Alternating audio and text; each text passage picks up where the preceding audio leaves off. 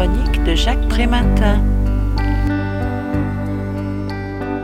Si l'on en croit les autorités politiques et administratives ou les syndicats de policiers, tout va bien.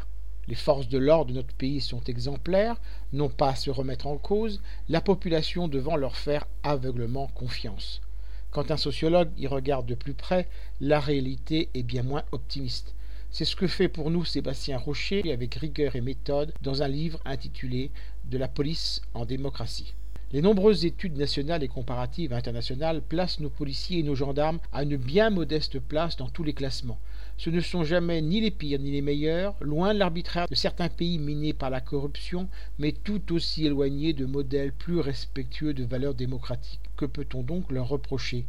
On peut privilégier une évaluation quantitative en termes d'efficacité et de réactivité, mais ce peut tout autant être des critères éthiques que l'on peut utiliser.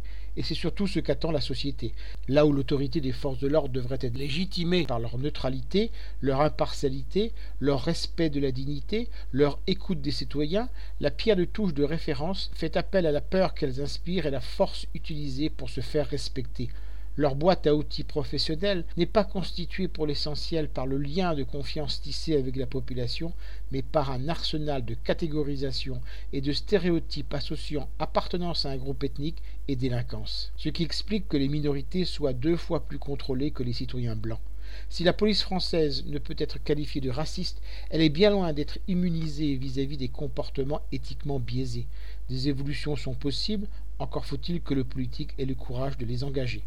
Je rappelle le titre de cet ouvrage, De la police en démocratie. L'auteur en est Sébastien Rocher. Il a été publié aux éditions Grasset en 2016 et son ouvrage est vendu 22 euros. Vous pouvez retrouver le thème de cette critique dans le numéro 1215 de Lien Social. Il est consultable sur le site du journal www.lien-social.com. Je vous dis à très bientôt.